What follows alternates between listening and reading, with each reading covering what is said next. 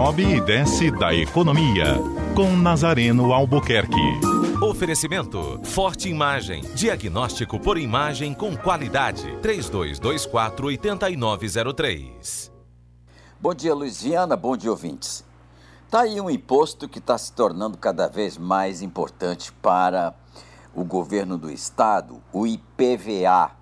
O IPVA que nos aperta a todos que nós que temos carros, não é? e que ah, logo no início do ano é a primeira programação é, para pagamento é, ao governo do estado em termos de impostos e tributos.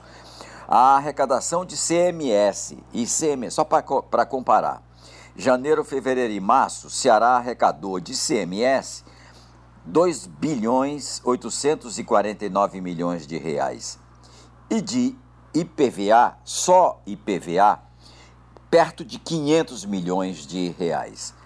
Em três meses, em três meses, no ano de 2017, o governo do estado arrecadou perto de 900 milhões de reais de IPVA. É, portanto, esse ano deve bater aí perto de um bilhão de reais em arrecadação somente desse imposto que é aplicado aos proprietários de veículos. Uma receita que o governo do estado vai ficar olhando cada vez mais para ele, infelizmente para nós que é, não gostamos de pagar é, esse valor do IPVA, que é muito alto para proprietários de veículos. A Receita Federal acaba de divulgar que somente 42% das pessoas fizeram a declaração do imposto de renda. É muito baixo esse índice, 42%.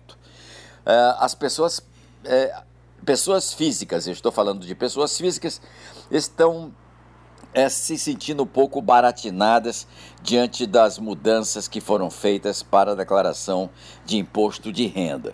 E com isso, estamos observando atrasos é, nessa declaração, como é, a própria Receita Federal vem é, constatando.